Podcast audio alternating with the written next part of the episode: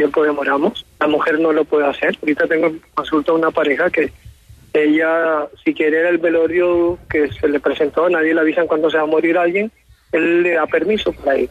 En cambio, él nadie le da permiso para ver qué hace en su tiempo. Entonces los hombres aprendimos esto como bueno, las mujeres también aprendieron eso como bien visto, como que así debe ser. Entonces llega un momento en que por la formación de ser psicólogo, por la sensibilidad con que fuimos a encontrar espacios donde fui entendiendo que, que ser hombre es una cosa y ser macho es otra, y que ser macho no me hace más hombre, me hace más machista, pero no me hace mejor ser humano ni más hombre. Entonces hemos ido como trabajando eso y aprendiendo a hacer también en los talleres un poco, eh, aprendiendo cómo descubrir en mí mismo ese machismo que todavía sigo teniendo y que cada vez me gusta tenerlo menos, pero que todavía sé que lo tengo. Por eso digo en los talleres que la primera persona que necesita ese taller soy yo y que gracias por la oportunidad que me permite en un momento dado de poder hacerlo y comparto las cosas que yo hacía, que todavía hago. Una de las cosas que, como decía antes, era que dejé de reírme de los chistes sexistas, aunque den risa. Sí, no, qué cosa tan increíble. exacto, en un chiste hay una ideología y si yo me río de esa ideología machista, la estoy avalando, estoy diciendo que sí, estoy diciendo que vale. Y, saben una cosa a mis eh, compañeras en mesa, y es que dice Leonardo una frase clave. Las mismas mujeres perpetúan ese modelo. Es decir, es que no es que los hombres solamente ejerzan el patriarcalismo, sino que las mujeres lo han eh, naturalizado. Eso es como normal. Ni siquiera nos damos cuenta a veces, doctora Ligia y doctora Sandra. Hacemos parte de ese sistema, o sea, no estamos externos a él. Eh, me parece que es, que es eh, interesante reconocerlo así y solo desde esa reflexión, de ese reconocimiento de esas situaciones que podemos hacer observaciones distintas sobre esas situaciones estructura. Sí, el patriarcado es un modelo de organización social, familiar y política. Eh, y por eso las mujeres estamos inmersas en él y lo compartieron nuestras antepasadas, porque yo sí creo y, tengo y soy optimista en que en que ya estamos en una en, vía de desaparecer ese modelo y ese modelo se caracteriza, retomamos el, el, término de poder, se caracteriza por ejercicio de poder al interior de la familia. Y yo creo que la característica de modelos democráticos de organización familiar es una de las características es justamente en que las relaciones no se fundamentan con criterios de poder, sino con criterios de autoridad. Y aquí hay una diferencia que es bien importante, porque el poder... Ahorita con respecto a eso, Judith. Sí, adelante, Leonardo. Para mí es importante entender esto de poder, o sea, necesitamos tener el poder de influirnos, no el poder de someternos. Exactamente. Entonces yo necesito desarrollar en mí poder personal para yo poder decir mi palabra en esta familia, en esta pareja, vale, pero no tengo que levantar mi voz, tengo que levantar y mejorar mis argumentos. En efecto. Como yo no tengo que arañar ni usar la fuerza para poder ser aceptado, validado y que mi palabra sea escuchada. Exactamente. Los papás les decimos, usted necesita ganarse la voluntad de sus hijos, eso es autoridad o sea, mi capacidad para conquistar la voluntad de mis hijos para que discriminen lo bueno y lo malo, lo que les conviene y lo que no les conviene, lo que sirve y lo que no les sirve. Entonces es como aprender que todos tenemos aquí capacidad para poner la palabra. Tu palabra vale tanto es decir, Sí, sí. démosle la entrada a la doctora Sandra. A mí me gustaría como entrar en esa lógica, precisamente e, esa noción de poder estaría más vinculada a, al sentido de capacidad, de capacidad, de capacidad y de recursos. Y de, fortalezas, añadiría yo. capacidades, eh, fortalezas en efecto y recursos que tenemos los seres eh, humanos individualmente considerados, considerados también grupalmente, en términos de un saber, de un sentir, de un hacer, y son distintas.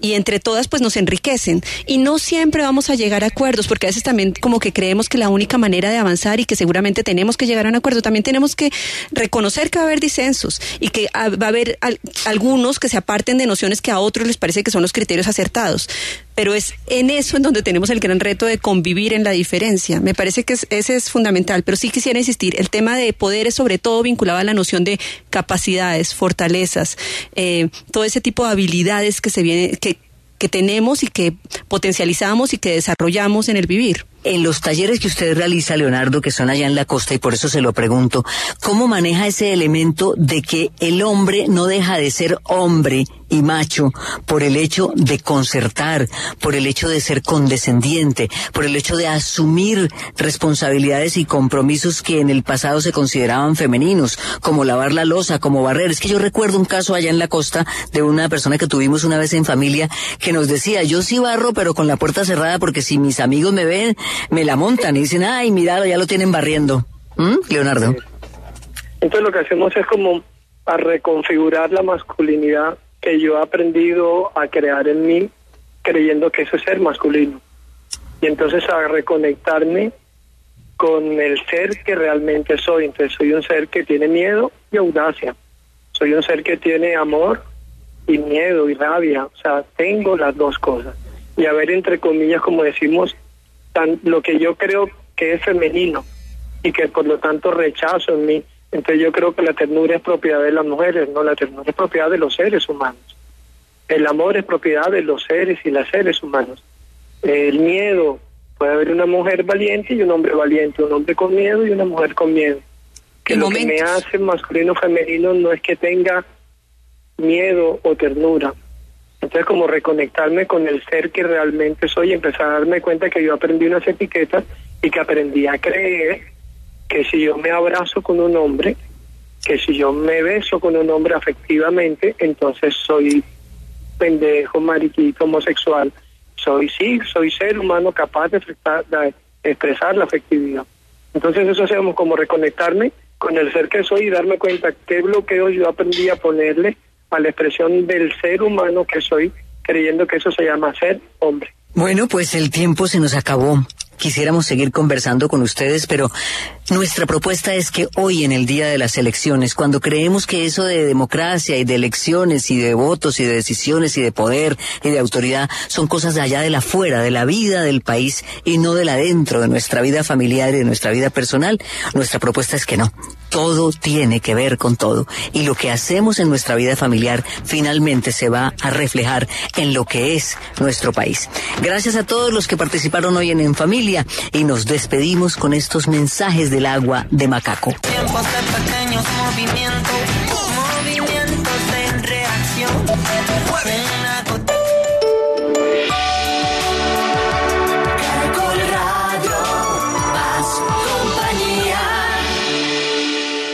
Servientrega, logística oficial de la Selección Colombia, presenta la hora en Caracol Radio. Ya son las 11 de la mañana, 8 minutos.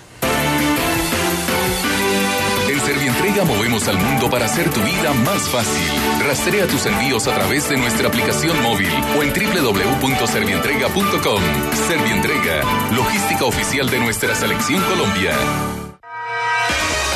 Última hora Caracol. Dirige Diana Calderón. 11 de la mañana, 8 minutos. Temprano reportamos cómo los candidatos están eh, sufragando en los diferentes puestos de votación en el centro. Lo hicieron Rafael Pardo y también eh, Enrique Peñalosa. En el norte lo hizo Francisco Santos y lo acaba de hacer hace algunos minutos la candidata del Polo Democrático, la señora Clara López. Ivonne Vargas. Narda, la candidata Clara López vino aquí al barrio Teusaquillo, la Universidad Panamericana. Ella ejerció su derecho al voto en compañía de los senadores Iván Cepeda y Alirio Uribe, así como de la presidenta de la UP, Aida Abella. La aspirante a la alcaldía de Bogotá invitó a los ciudadanos a acudir a las urnas. Bueno, el voto es la única decisión que nadie puede tomar por uno en la democracia. Y no votar es dejar que otros decidan. Así es que yo les invito a votar cada uno por sí mismo en estas elecciones. Clara López acompañará a los integrantes de su campaña a votar y después se concentrará en la Casa España a esperar los resultados de las elecciones. ¿Cuántas quejas ha recibido de la Procuraduría General por presunta participación indebida en política? Paola Santofimio. Ya volvemos con Paola. Entre tanto, el gobierno dispuso de dos herramientas para que la gente pueda denunciar cualquier tipo de irregularidad durante las votaciones. Joana Rodríguez. Narda, pues se trata de dos plataformas en Internet que ya están habilitadas para que los ciudadanos denuncien cualquier irregularidad durante todo este domingo de elecciones. Es la unidad de recepción inmediata para la transparencia en- eh, electoral. Está en Twitter como arroba Uriel Colombia y recibe cualquier denuncia como trasteo de votos, retención de cédulas y hasta disturbios de orden público. Además está la plataforma legalapp.gov.co en la que además se explica cuáles son los delitos electorales. Pero, pero además de estos dos portales en Arda también están habilitadas las líneas gratuitas como la de la Procuraduría que es el 018-941-818. La policía tuvo que intervenir en un puesto de votación en Barranquilla. La gente quería entrar a la fuerza. Edgar Fontalvo. Narda, las medidas de seguridad fueron reforzadas aquí en el puesto de votación del Colegio Cristiano Peniel del barrio La Paz, en la localidad suroccidental, cuando los sufragantes eh, pretendían tumbar la puerta para ingresar. Cindy Caicedo sostuvo que se vivieron momentos de angustia porque la policía era insuficiente para controlar la- a la turba. Muy apretado, mucha gente, mucha revolución aquí adentro. ¿Esta es primera vez este puesto Primera vez este año acá. Ya la fuerza, tuvieron, tuvieron que bajar la gaula, tuvo que bajar allá abajo para poder arreglar acá lo que tenía que arreglar. Los desórdenes se presentaron porque era larga la fila y muy lento el proceso para ingresar a votar. Y dos vehículos de servicio público fueron quemados por grupos armados ilegales en el Chocó. Yair Mosquera. Ya son dos los vehículos incinerados por grupos al margen de la ley en la vía entre Ismina y Piedepepe. A la altura del kilómetro 9 se presentó el último caso hace algunas horas y una de las bucetas del servicio público pertenece a la empresa Cotranspacífico. Asimismo, en el municipio de Certegui, uno de los puntos críticos en el Chocó, persisten las amenazas de algunos ciudadanos de quemar la documentación electoral.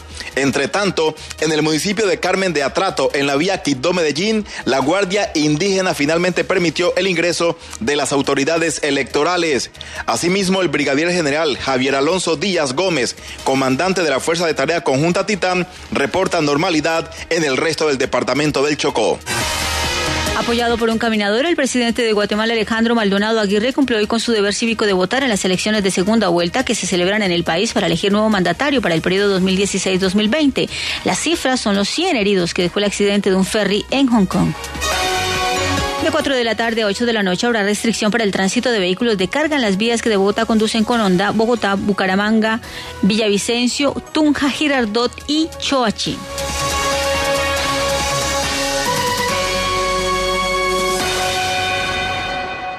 Caracol Radio es Colombia. Caracol Radio es más compañía. Volvemos a las calles de Bogotá donde se siguen conociendo denuncias de ciudadanos que no han podido votar Alexei Castaño. ¿Por qué?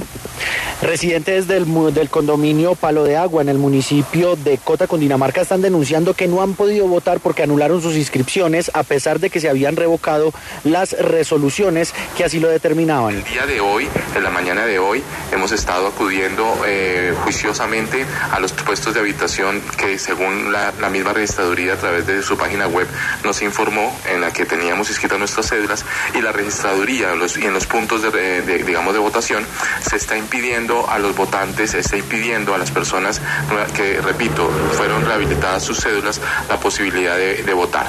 Dicen que piden la presencia de las autoridades porque son alrededor de 100 personas las que no han podido votar en este municipio. Más información y entretenimiento en www.caracol.com.co. Sí, son como cinco cajas. Bueno, 40. Mejor dicho, 100. ¿O son 102? Pregunte por Deprisa Mercancías si necesita enviar desde su negocio o empresa un alto volumen de paquetes de entre 5 y 100 kilogramos. Creemos en un mundo más eficiente. Siempre eficiente. Siempre deprisa. Siempre eficiente, siempre deprisa. Presentó Última Hora Caracol. Hoy Chevrolet, Fine New Roads, presenta la hora en Caracol Radio. En Caracol Radio son las 11 de la mañana y 14 minutos. Además de diseño, desempeño y tecnología, Chevrolet tiene algo inigualable para ofrecerte. Gracias a Chevistar, si te roban tu Chevrolet, lo recuperamos o te lo reponemos. Una razón más para preferir Chevrolet. Ven a tu concesionario más cercano y comienza a disfrutar estos beneficios únicos. Chevrolet, find new roads. Garantizar los derechos de niños, niñas y adolescentes, promover buenas pautas de crianza y apoyar el mejoramiento de la vida de las familias son los ideales que nos mueven. La Alianza Caracol Social y CBF los invita a compartir estos sueños todos los domingos en familia a través de Caracol. Caracol Radio, más compañía.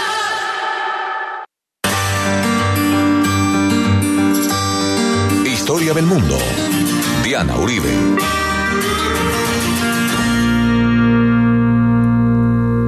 Buenas.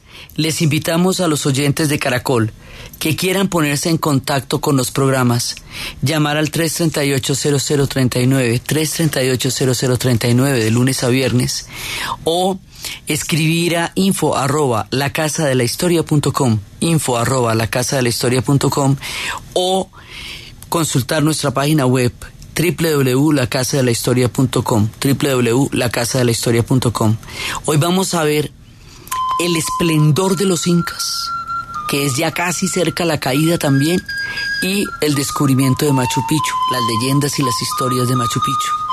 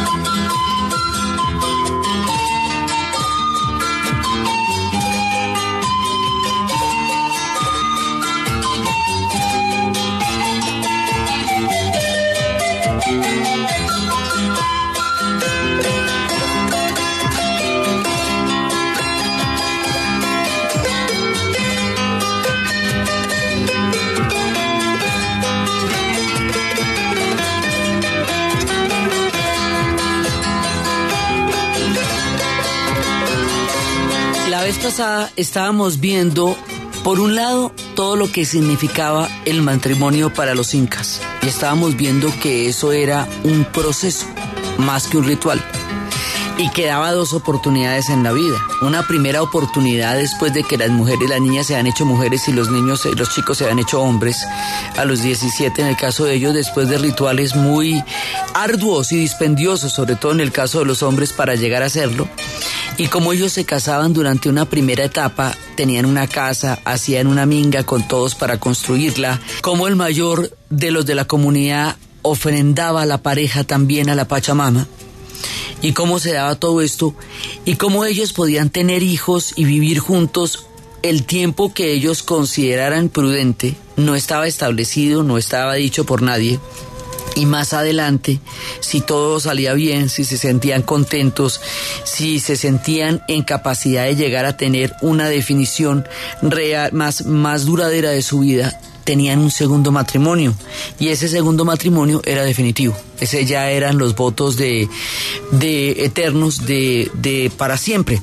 Entonces tenían una oportunidad para tener una relación durante toda la etapa de la juventud de la vida y otra relación después eh, que pudieran desarrollar en el tiempo. Y como si había una separación, la mujer, él era el hombre el que se iba de la casa que habían construido y la mujer se quedaba con la casa y los niños.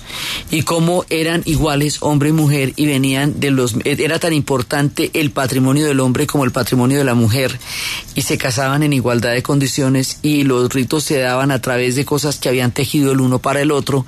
Ella le tejía a él una manta y él le tejía a ella unos zapatos y los dos tenían un símbolo de que iban a construir y a trabajar juntos. Entonces estábamos viendo eso y estábamos viendo al gran Pachacutec. El gran Pachacutec es el personaje que va a crear toda la red de caminos, los sistemas educativos, los sistemas administrativos, los colcas, toda la, digamos, la organización consolidada del imperio la hace Pachacutec es como el gobernante más importante en términos de construir todo este vasto imperio. Entonces, aquí hay un momento entre Pachacutec y Tupac Inca Yupanqui, el que lo sucede, en que entre estos dos es donde el imperio va a tener el mayor esplendor, porque ahí es cuando van a llevar los límites hasta Pasto y hasta y, hasta el sur del Bío, hasta el Bío Bío, ya cuando lleguen al Bío Bío, entonces hasta Pasto, o sea, el imperio inca llegó hasta lo que en nuestro país actual es la zona de Pasto y pasó por todo el Ecuador. El Ecuador fue parte del imperio inca y vamos a ver que también tuvo su importancia dentro de toda la estructura y la historia del imperio. Llegó a tener lugares como Salta en la Argentina. Es decir, si uno lo mira todo completico, esto es desde Pasto, todo el Ecuador, todo el Perú, una parte, pues Bolivia, porque eso era el Alto Perú, y acuérdese que en nuestro relato, hasta que no se diga lo contrario, estamos hablando de un mismo territorio, y lo que es eh, la región de Salta en la Argentina, o sea, un pedazo grande de la Argentina también alcanzó a ser parte del Tihuantinsuyo, y en Chile se bajaron más allá de Santiago hasta el Biobío. Cuando llegamos al Biobío nos encontramos con los mapuches. Y se acuerda que en la serie de Chile estábamos diciendo que los mapuches no dejaron que los incas entraran, esos eran los tiempos de Tupac Yupanqui, cuando llegaron ya al límite del Biobío y en la, en la serie de sitiados que tanto citamos durante la historia de Chile, a los extranjeros les decían huincas que es una manera como de referirse a los incas. Entonces, que era la única referencia de extranjeros que habían tenido en ese momento hasta que después se fueran a encontrar con los españoles.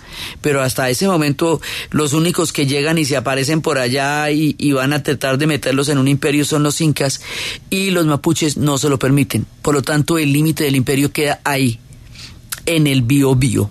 De ahí para abajo vimos que no pasaron ni los unos ni los otros, ni el imperio inca ni pasará al imperio español.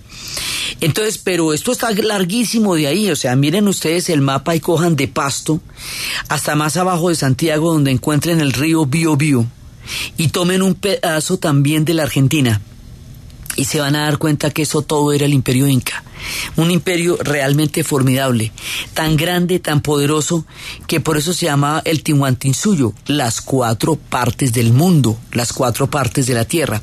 Si ustedes toman toda la estructura del imperio inca, Cusco queda en la pura mitad, realmente queda en la mitad de todo el Tihuantinsuyo. Entonces, porque es que uno lo ve en comparación a Perú, pero de ahí para abajo, era muchísimo más territorio lo que pe- permaneció y formó parte del imperio. Entonces, el esplendor es el momento en que ellos logran con- que todas las cosas les coincidan a la vez. La red de caminos, la red administrativa, el sistema de postas, el sistema educativo, la, todo, digamos, los, las diferentes lazos que había con todos los distintos pueblos, los hijos de las élites, digamos, de los, de los gobernantes de los pueblos que fueron parte del imperio inca, se educaban en Cusco era una manera de darle la pertenencia al imperio. Se educaban en Cusco y como hemos visto algunas veces había matrimonios que se hacían con estos pueblos que provenían de otros pueblos pero que formaban parte del imperio inca. Eran muy seleccionados, eran muy cuidadosos pero se daban porque aquel que entrara en matrimonio con los incas entraría exactamente la misma cantidad de derechos e igualdad de todo como hemos visto porque el matrimonio es absolutamente igualitario entre ellos. Entonces, aquí viene un punto en que están en lo máximo, en lo máximo, digamos, y cuando decíamos que ellos hubieran podido durar mucho tiempo más porque tenían una estructura muy estable, a pesar de que algunas veces tuvieron crisis, esto era una estructura muy estable. Estamos hablando de 1493, cuando Tupac Inca Yupanqui y cuando están, están en, este, en esta etapa, es decir, y ellos se van a encontrar, ya es como hacia 1525, se van a encontrar después, eh, poco tiempo después llegarán los españoles, pero estamos, digamos, a 50 años de la llegada de los españoles, ellos estaban viviendo una etapa de gran esplendor y estaban consolidando todo esto que llevamos miles de años haciendo. Es ahí, en ese tiempo, entre, entre Pachacutec y, y eh, cuando estamos y Tupac Inca Yupanqui, que se vive el esplendor de los incas.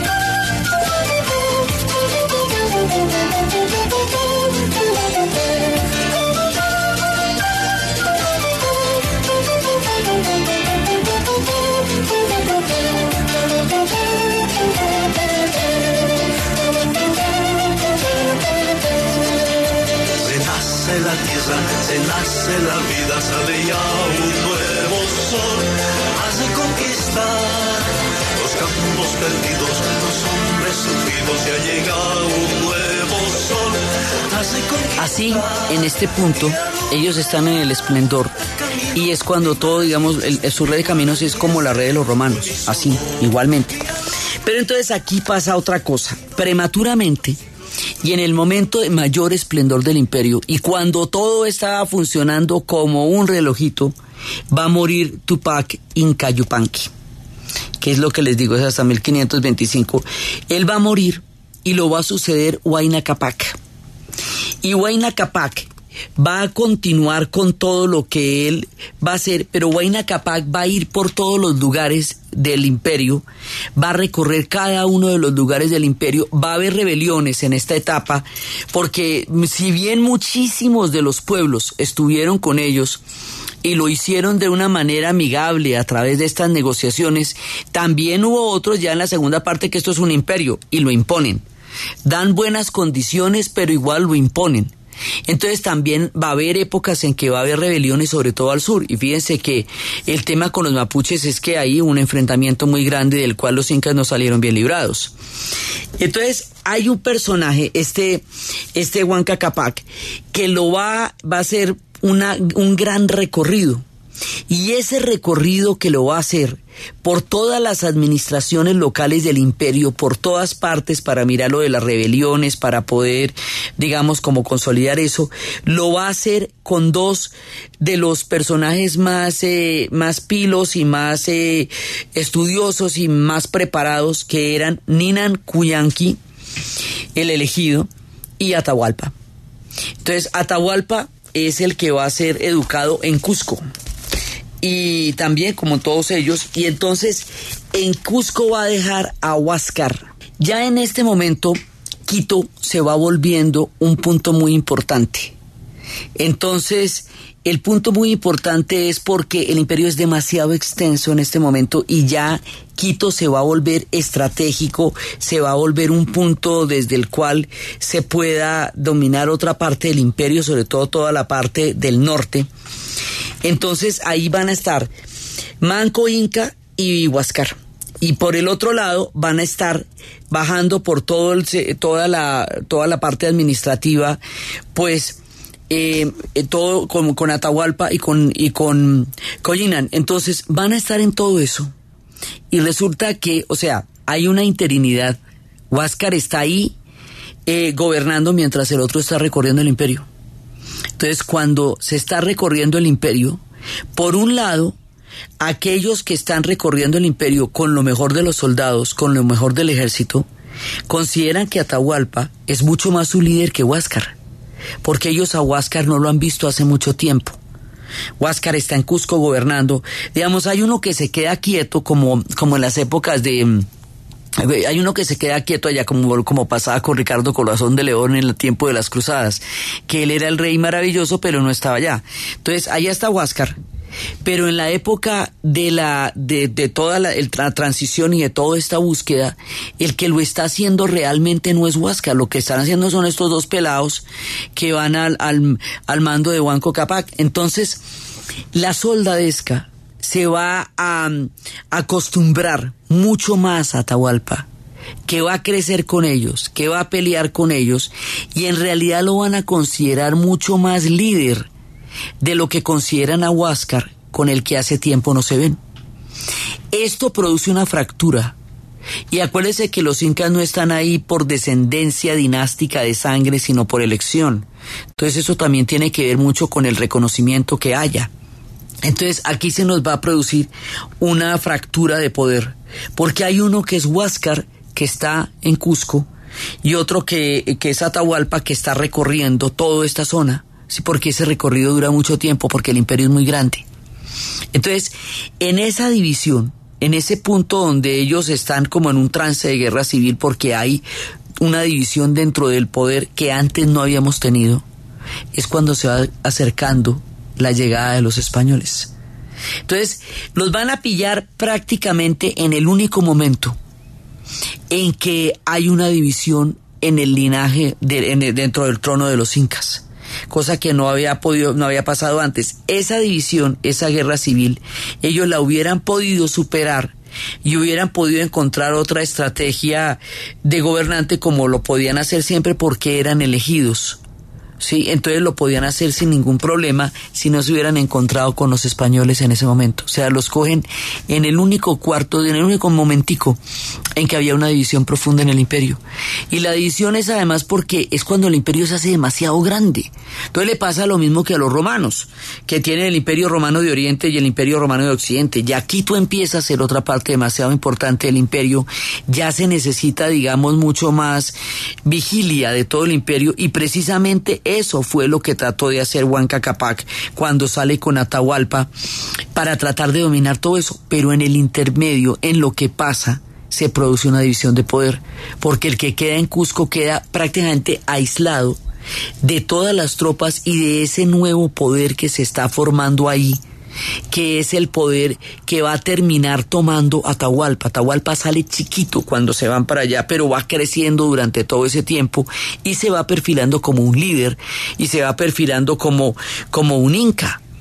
Entonces tenemos un poder real que es el que, o sea, es fáctico, de hecho, que es el que están teniendo Banco Capac y Atahualpa con todo el ejército, y tenemos un poder, digamos, eh, un poder central que es el que está ejerciendo Huáscar, pero realmente Huáscar no es el que está mandando, porque los que están mandando son todos los que están recorriendo el imperio. Entonces, en ese punto donde se da eso, vamos a tener una guerra civil y vamos a tener que enfrentar un montón de rebeliones, lo que les digo, incluida la rebelión de los mapuches. Entonces las rebeliones, la guerra civil, el punto de, de, desacuerdo respecto de quién va a ser el reconocido por todo el imperio como aquel que tenga el poder, debilita a los incas. Entonces por eso les digo, el periodo entre Pachacutec y Tupac Inca Yupanqui es el periodo de esplendor. Cuando ellos dos gobernaron, ese fue el momento más importante de todo el imperio. Después es cuando viene Huanca Capac y cuando viene Huanca Capac es cuando se nos presenta estas divisiones por lo que queda Huáscar y Huanca Capac se va con Atahualpa a recorrer todo el imperio. Entonces hay un tiempo en que todo estaba eh, a pedir de boca y hay otro tiempo que se nos va a empezar a presentar una serie de problemas que por otro lado son problemas que siempre tienen los imperios. Esto tiene la estructura que tienen todos los imperios y los problemas que tienen todos los imperios. Entonces, que se hacen muy grandes, que luego vienen centros de poder, que hay ciudades que empiezan a tener más, importante, más importancia en un momento dado que las ciudades centrales. Entonces, digamos, no les pasa nada que no le pase a un imperio. Nada que no puedan solucionar, nada que no les tome un tiempo para llegar a arreglar con el sistema de conciliación y de negociaciones que ellos tenían. Hay rebeliones, sí, efectivamente, pero es aquí y en este momento cuando van a empezar a llegar los españoles. Y eso es una cosa para la cual ellos no estaban preparados de ninguna manera, porque en todo el recorrido y en toda la historia que hemos visto, nada así les ha sucedido nunca. Aquí en estos puntos, entre el ocaso y un momento de la historia complejísimo, vamos al corte comercial.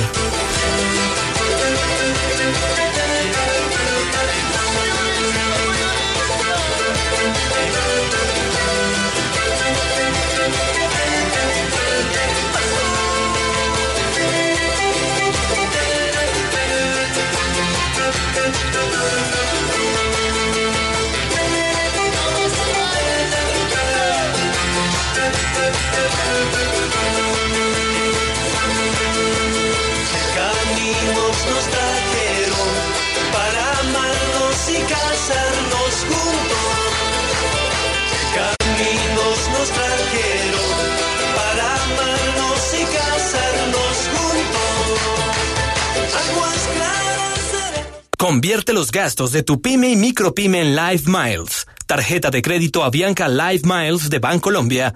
Presenta la hora en Caracol Radio. En Caracol Radio son las 11 de la mañana y 35 minutos. Amor, ¿llevas la cámara? Sí, amor, la del celu. ¿La música? Sí, en el celu. ¿Las tarjetas de crédito? Sí, también en el celu. ¿En el celu? Innovamos para que ellos lleven solo lo necesario. Descarga en tu iPhone o Android la nueva aplicación Billetera Móvil para que lleves todas tus tarjetas de crédito Bancolombia y disfrutes de una experiencia de compra segura, fácil y rápida. Así, seguimos creando mejores formas de hacer las cosas. Bancolombia, le estamos poniendo el alma. Vigilada Superintendencia Financiera de Colombia. Almundo.com. Vacaciones en serio presenta en Caracol Radio Última Hora Deportiva. Cuatro partidos más se jugaron de la Liga Italiana de Fútbol con goles colombianos. Luis Fernando Muriel marcó el primero de la victoria 4-1 de su equipo La Sampdoria sobre el Elas Verona y Carlos Vaca anotó también el primero del triunfo 2-1 del Milan ante el Sassuolo. En otros juegos Juventus venció 2 por 0 al Atalanta. Juan Guillermo Cuadrado fue suplente y no jugó. Y el Udinese superó 1 por 0 al Frisinone. El líder parcial del calcio es la Fiorentina con 18 puntos. Más información en www.caracol.com.co y en Twitter, arroba Caracol Deportes. Almundo.com llegó a Colombia. Ahora hay una agencia de viajes que te acompaña antes, durante y después de tu viaje, ofreciéndote soporte y atención como quieras y cuando quieras en almundo.com. Vacaciones en serio. Bases y condiciones en almundo.com.co. En cumplimiento de lo dispuesto en el artículo 17 de la Ley 679 de 2001, la agencia advierte al turista que la explotación y el abuso sexual de menores de edad en el país son sancionados penal y administrativamente. Registro Nacional de Turismo 39681. Apetifor, producto natural. Apetifor mejora tu apetito. Apetifor mejora el apetito en niños y adultos. Calidad Natural Freshly. En productos naturales la primera opción. En Caracol Radio son las 11 de la mañana y 37 minutos. ¿Punto naturista? Gracias. ¿Tiene Digestar Jalea con acción laxante, suave, blanda y placentera de Laboratorios Natural Freshly? Sí, señora. Tenemos la línea Natural Freshly. Digestar Cápsulas Forte y Digestar Fibra. Para otras afecciones, Apetifor, Venas Full, Gasof y Finacid. ¿Y Freshly Pausia cápsulas y Fibofor Fibra con probióticos? Naturalmente. Natural Freshly. Tratamientos científicos con productos naturales. En productos naturales, la primera opción. Con el sello del Instituto Farmacológico Botánico. Caracol Radio, más compañía. Historia del mundo de Caracol Radio. Con Diana Uribe.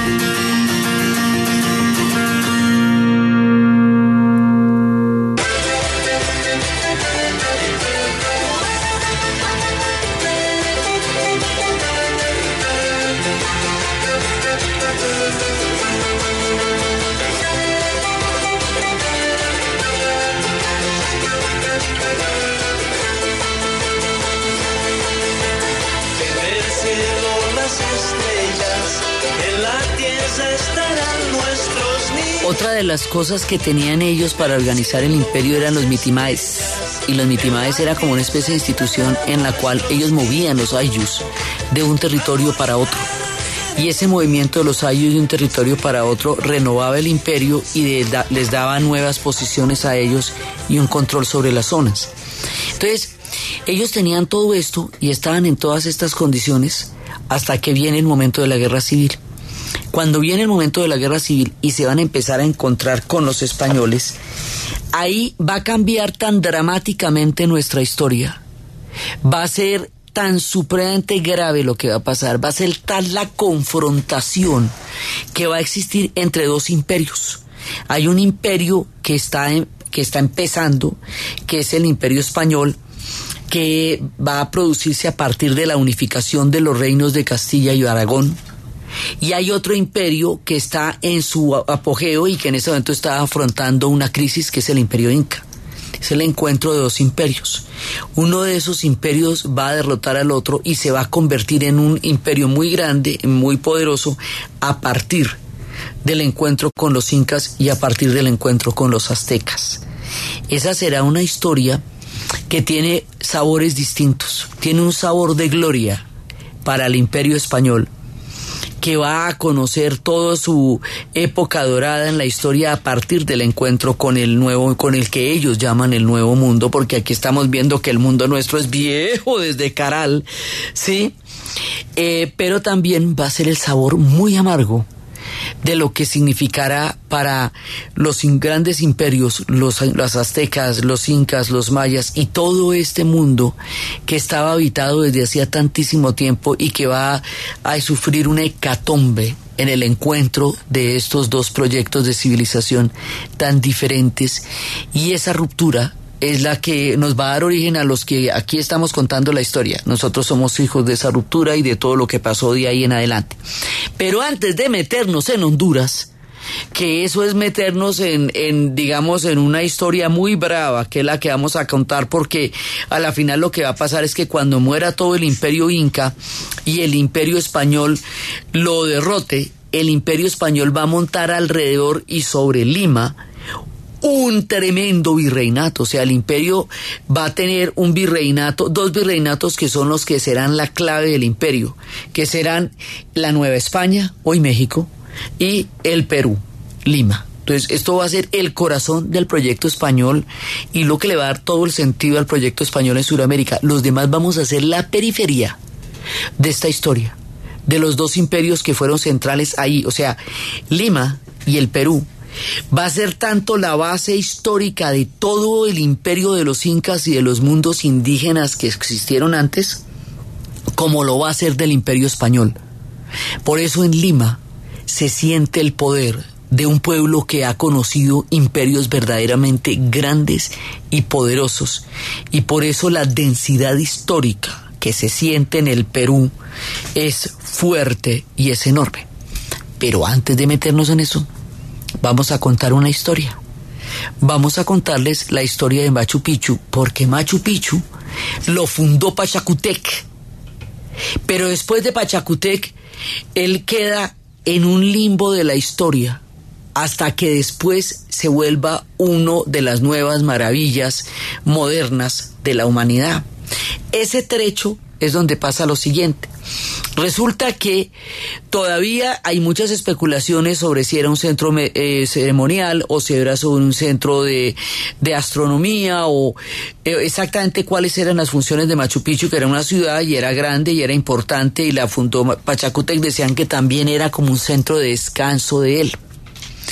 Pero más adelante, Además tiene todas las características de esa, esa montaña gigantesca que es la que se ve en Machu Picchu, pues eso también es un Apu, eso también es una Huaca, eso también es un mundo sagrado, eso también, y Huayna Picchu que está más arriba es donde estaban también eh, las, las otras Huacas, o sea, esto es un lugar de un poder y de una magia sagrada impresionante y el hecho de que tenga las piedras completamente puestas unas sobre otras sin ningún tipo de pegamento, sino simplemente con la pulidez perfecta y exacta de la piedra, que coincidan de la manera que lo hacen, que tengan todas las terrazas, ese tipo de terrazas que van a generar toda la agricultura de diferentes climas y pisos térmicos que los incas supieron manejar de una manera tan magistral y el hecho de que tenga toda la parte urbana, que es donde están estos, estos caminos de piedra tan perfectamente elaborados. Esto fue tan poderoso y tan importante que hoy día existe el camino del Inca,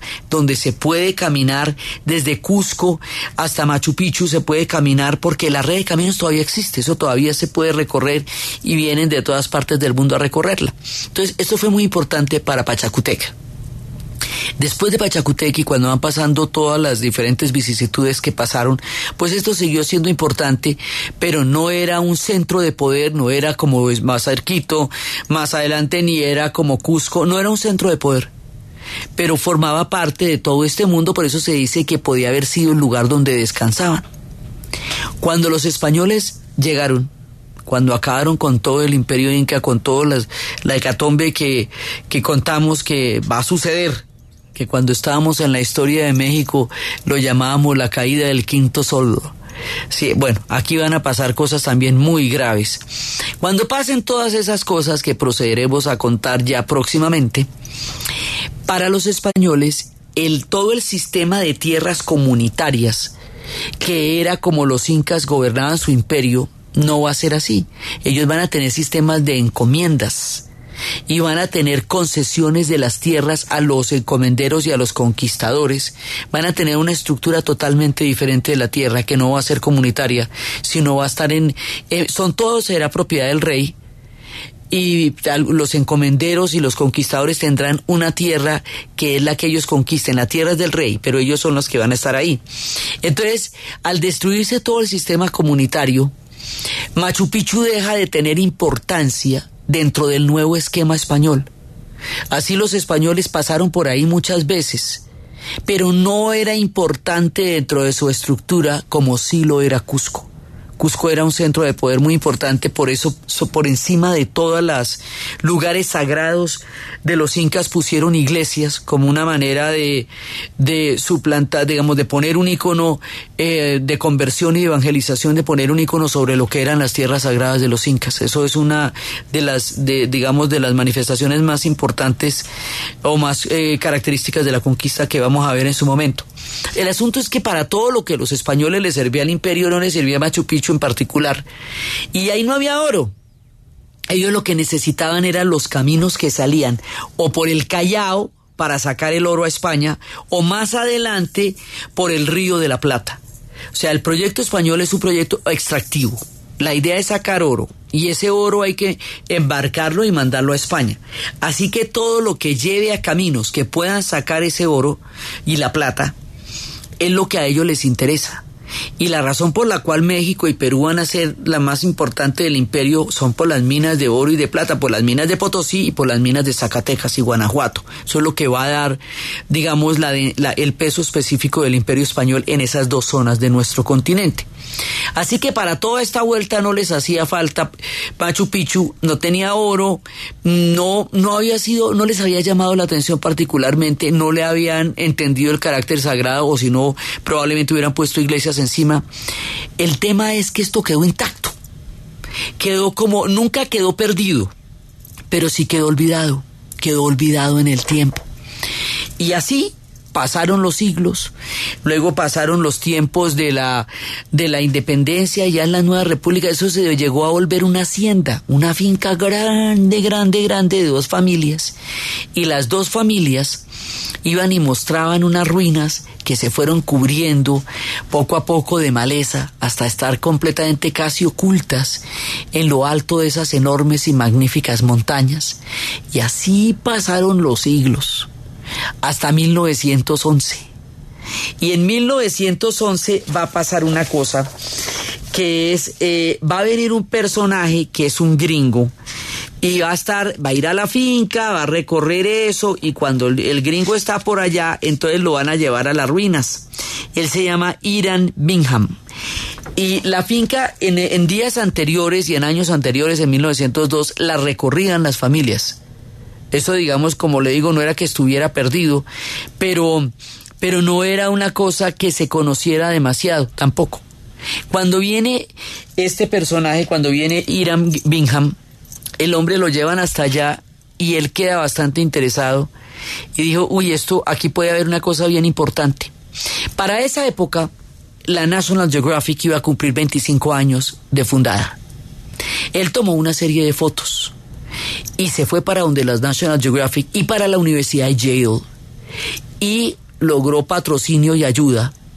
Y con el patrocinio y la ayuda de la Universidad de Yale y de la National Geographic, llevó un equipo grande de gente que desmontaran toda la maleza que estaba alrededor de esas construcciones. La quemaron, ¿no? Eso fue una quemazón, la cosa más impresionante, la, la desmontada de toda esa maleza. Y cuando la fueron desmontando, fue apareciendo en toda su maravilla Machu Picchu. Entonces, resulta que eso significa montaña grande. Entonces, resulta que él, para que le dieran todo el patrocinio, para que realmente eso tuviera toda la financiación y todo que él necesitaba para poder hacer ese proyecto, se inventó una leyenda se inventó una leyenda de Machu Picchu como una ciudad perdida, como lo fue tanto tiempo Petra. Petra fue una, la ciudad eh, más importante del tiempo de los nabateos junto con Palmira. Petra queda en Jordania actualmente y, y Palmira en Siria. Pero cuando los nabateos perdieron la batalla contra los romanos, los romanos simplemente corrieron la ruta de la seda y Petra quedó en el olvido. Entonces se volvió una leyenda de una ciudad rosada de, piedra que solo fue hasta cuando Bújar la, la encontró pasándose como mendigo en, por entre los caravaneros que habitaban en la zona, tomando la leyenda como, una, como un punto de partida. Entonces el monto de esta película era la época del alucine con los descubrimientos de las ciudades, con los descubrimientos de los mundos perdidos. El siglo XIX va a ser el siglo donde se va a descubrir el pasado. Porque hemos hablado que era el siglo de, Champollion, el siglo de la piedra roseta, el siglo de todo lo que, lo que va a pasar. Entonces, en el siglo XX, en los comienzos del siglo XX, la fiebre, pues por esas son las épocas de Tutankamón y hay una fiebre del descubrimiento de los mundos antiguos entonces, Irán Bingham se quiere anotar un golazo y monta la leyenda de Machu Picchu dentro de estas leyendas de historias perdidas como las de Petra y tal. Pero ella no estaba perdida, lo que estaba ahí, la gente iba y la veía y sabía que estaba ahí. Pero el hombre le monta una película. Y con esa película que le montan como eh, pues ya cuando descubren la belleza y la magnificencia de este lugar, entonces empiezan todos los estudios de la Universidad de Yale. Con los estudios de la Universidad de Yale, con todo lo que le van a meter ya para, para empezar a convertirlo en un sitio que después va a ser un sitio del, del turismo más grande que hoy es, hoy en día hay personas visitando Machu Picchu todo el año de todas partes de la tierra. Es un punto casi que de peregrinación. La gente, a nosotros nos queda ahí al lado, ahí al ladito pero hay gente que se viene desde el otro lado del mundo, desde Tailandia, desde todo, a ver a Machu Picchu. Es un punto de referencia eh, maravilloso para tanta gente de la Tierra. Pero entonces, mientras la Universidad de Yale hace toda la investigación y, la, y, toda la exploración junto con, con Irán Bingham, la saquean y le pegan una saqueada, pues digamos, la saquea con el, el gobierno dio el permiso en su momento, pero la saquearon. O sea, la desvalijaron. Entonces, hace poquito, pero estamos hablando de hace poquito porque la historia de la arqueología en el Perú siempre es presente. Hace muy poco, pues ya en el siglo XXI salió la ley que dice que todo eso hay que devolverlo. Y lo están devolviendo poco a poco, pero estamos hablando de más de seis mil piezas que se llevaron. Entonces, aquí hay una de esas grandes contradicciones que siempre tiene la historia en ese tipo de, situaciones. Gracias a toda esa cantidad de piezas se sabe muchísima información del mundo de los incas a partir de los estudios de la Universidad de Yale. Y eso es bueno para toda la humanidad. Pero por el otro lado, la saqueada y la guaqueada fue muy grande y durante casi 100 años el Perú estuvo desprovisto de toda la de toda su riqueza que es suya, es de la humanidad, pero es suya y que estaba en Machu Picchu. Entonces, con todos los temas arqueológicos antiguos pasa la misma cosa. Hay una cantidad de estudios que permiten conocerlos, pero los estudios se hacen por una guaquería que hace que estén estos, estos grandes tesoros estén en el Museo Británico, estén en el Louvre o estén en Yale, sí, y no estén en los lugares donde los no sean parte de los pueblos que son los legendarios de esas historias. Entonces, con todo esto, esto se va a volver ya después uno de los centros turísticos. Hoy por hoy es uno de los puntos más importantes del Perú Hoy por hoy está el tren que sale desde Cusco, de Ollantaytambo y va subiendo. eh, y, y en Cusco se ve todo el mundo ya rodeado de las grandes iglesias que vamos a ver después cómo fue esa dinámica de batalla entre los dioses que se traduce en todos los monumentos y las iglesias que se hicieron después sobre lo que fueron los lugares sagrados de los incas. Y lo que es Machu Picchu. Hoy existe en la red de caminos, eso todavía funciona. Eso todavía se puede, además en lo alto, alto, alto. Y otra de las razones por las cuales los españoles no estaban interesados en su época es porque eso es a una altura impresionante. Entonces para ellos no había ninguna necesidad de montarse en una altura de esas sobre algo que no tenía oro y que además no tenía manera como, como sacarlo de ahí. Eso era muy complicado. Entonces el silencio de todo el tiempo imperial español y el silencio que continuó en la época republicana del Perú estuvo manteniendo guardada esta maravilla, no oculta, sino simplemente guardadita ahí, hasta que vino este man y montó la, la que película. Entonces los historiadores peruanos eh, pues hablan de la existencia que siempre supieron todos, ellos sabían, todos los peruanos sabían, pero no había sido todavía un centro de visita mundial como se convertiría. Así que queda como el descubrimiento. Este tema del descubrimiento lo vamos a lo vamos a revisar porque todo queda descubierto. Queda descubierto el Océano Pacífico, que mire cuánto hace que existe desde que estamos aquí con las civilizaciones del Perú y de Chile, y pero queda descubierto cuando va Balboa. El descubrimiento, entonces queda descubierto el nuevo mundo cuando este mundo es bien antiguo, pero un día llegan los europeos y lo ven. Entonces, dentro de esta misma dinámica del descubrimiento, que es cuando los europeos entran en el conocimiento de algún tipo de territorio, civilización o monumento, queda que Machu Picchu fue descubierto en 1911 por Irán Bingham, sí, y esa, esa es la leyenda que él construye. Entonces, pues como todas las demás cosas existía, la gente sabía que estaba ahí, eso no estaba perdido. Pero es parte de la leyenda de lo que hoy es uno de los íconos mundiales, pues es una de las nuevas maravillas modernas y es el ícono planetario de Machu Picchu. Entonces lo contábamos porque ese es el legado, uno de los legados poderosísimos de Pachacutec y toda la historia de la red de caminos. Ellos dejaron un imperio perfecto, con una red de caminos impresionante, con una estructura social y administrativa muy poderosa y educativa. Y se van a enfrentar a otro imperio naciente que recién se está formando y esa confrontación va a llevar a unas consecuencias históricas tan dramáticas como irreversibles.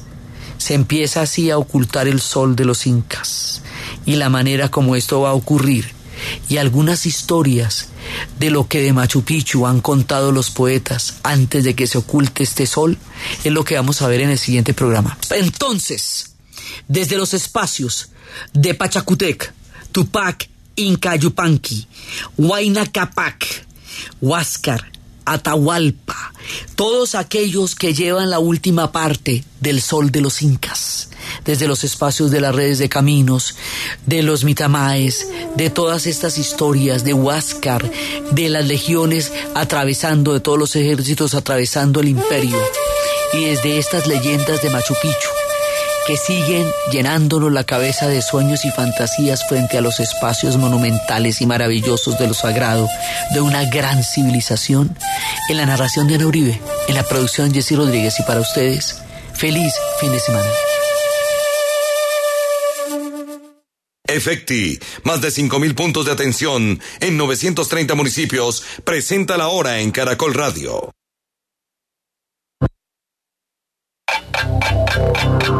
En Caracol Radio son las 11 de la mañana y 58 minutos. Si estabas esperando el agua caliente para bañarte de afán y quien llegó fue el samurái que corta los servicios, acuérdate de... Vas rápido al Efecti de tu barrio, pagas el gas hoy mismo y ya. Cualquier colombiano tiene un Efecti cercano para darle la mano. Vigilado Mintic. ¿Y usted ¿Cómo durmió anoche? Comodísimo. Colchones comodísimos para dormir profundamente. Camisas y pantalones Monarca tienen nuevos conceptos y evolución plena que actualizan la moda. Colecciones con el sello de la creatividad, distinción y calidad en todas sus prendas. Luce como tú quieras. Sport, clásico, elegante. Camisas y pantalones Monarca visten a Colombia desde Ibagué. Pídelas en tiendas de moda. ¿Y usted cómo durmió anoche? Comodísimo. Colchones comodísimos para dormir profundamente. En la Fundación Universitaria Juan de Castellanos somos una familia en donde te diviertes, aprendes valores, haces amigos, investigas, emprendes y estudias lo que tú quieres. Carrera 11, número 1144 en Tunja. PBX 742-2944. www.jdc.edu.co. Fundación Universitaria Juan de Castellanos. Tu familia en Tunja. ¿Y usted cómo durmió anoche? Comodísimo. Colchones comodísimos para dormir profundamente. Camisas y pantalones Monarca tienen nuevos conceptos y evolución plena que actualizan la moda. Colecciones con el sello de la creatividad, distinción y calidad en todas sus prendas. Luce como tú quieras. Sport, clásico, elegante. Camisas y pantalones Monarca visten a Colombia desde Ibagué. Pide